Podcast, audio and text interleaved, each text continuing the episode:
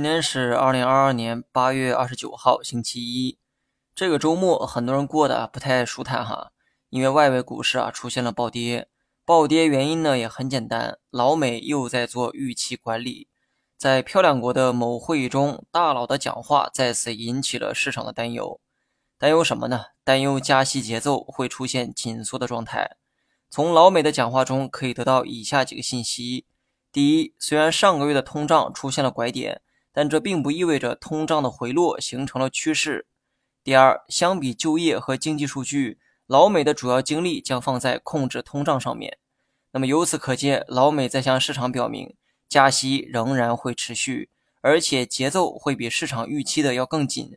受此影响，美股周五啊出现了暴跌，日韩股市也未能幸免。有趣的是，只有国内走出了逆势反弹。说实话，我没看懂。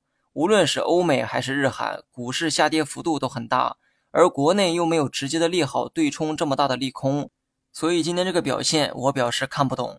人民币呢还在加速的贬值，唯一能吹泡沫的新能源也早已处在高位。七月份的经济数据比较差，而八月份的还没有出来，加上最近多地疫情又出现了零星反弹的迹象，所以我实在找不到短期持续上涨的理由，最多呢也就是预期止跌。从技术面来看，上证已经形成了小双底形态。信技术的话，你可以判断短期为反弹。不过呢，从基本面来看，目前没有什么条件可以支撑股价持续上涨。所以呢，我还是坚持之前的观点。我认为调整啊还没有结束，很多现象表明市场想守住三千二百点，但我认为呢也就仅此而已哈。显而易见的反弹不太可能会出现，最多按照止跌预期，而不是反弹。